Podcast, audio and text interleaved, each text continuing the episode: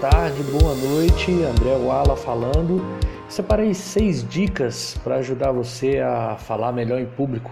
E a boa notícia é que você nunca está sozinho nessa. Milhares, milhares de pessoas, muita gente, inclusive muita gente famosa, tem um medo danado de fazer palestra, de falar em público de qualquer forma. Então separei essas seis dicas para você lidar com o nervosismo.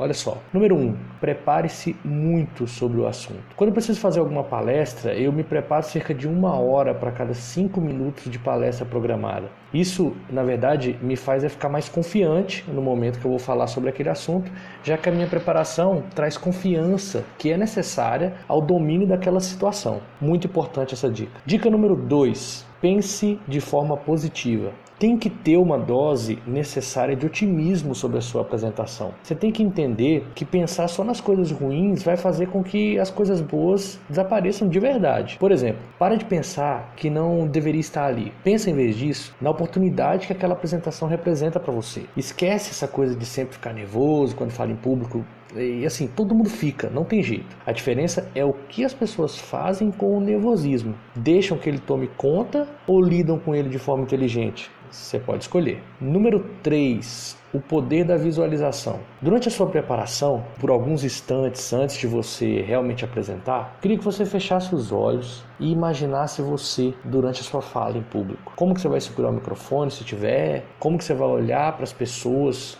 receber as palmas da plateia. Lembra de um momento da vida onde você esteve muito confiante. Daí você se empodera dessa emoção antes de começar a falar. Dois ou três minutos disso vão resolver muita coisa do seu nervosismo durante a apresentação. Pode confiar. Dica número 4. Grande parte do nervosismo é invisível. As pessoas não sabem que a sua mão está suando, a não ser que você fale. Elas não sabem que você está tremendo. Será mesmo que as pessoas percebem que você está tremendo? Seu coração está ali a 200 batimentos por minuto. Alguém da plateia, por acaso, tem um medidor cardíaco que consegue ver a quantos batimentos você está? Não. Eu já disse e repito: o nervosismo é normal.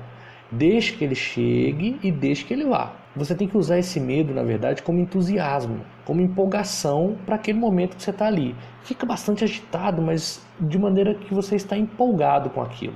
E se for o caso, seja até um personagem. Se for preciso, vale a pena.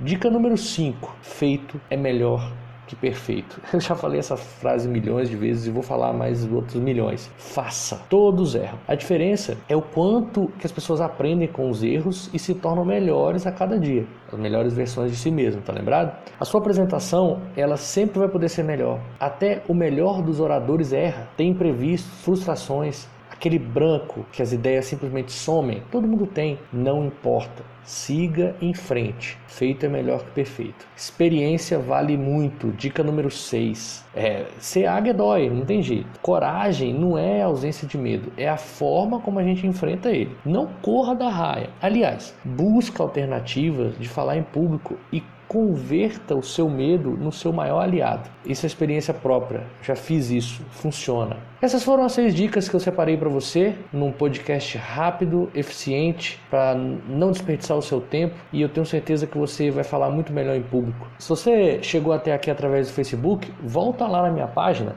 e deixa um comentário sobre aquele momento de nervosismo que você já passou falando em público. Eu quero saber demais se esse post pode ajudar você a ficar mais tranquilo, se tem nele alguma resposta resposta para coisas que você perguntava.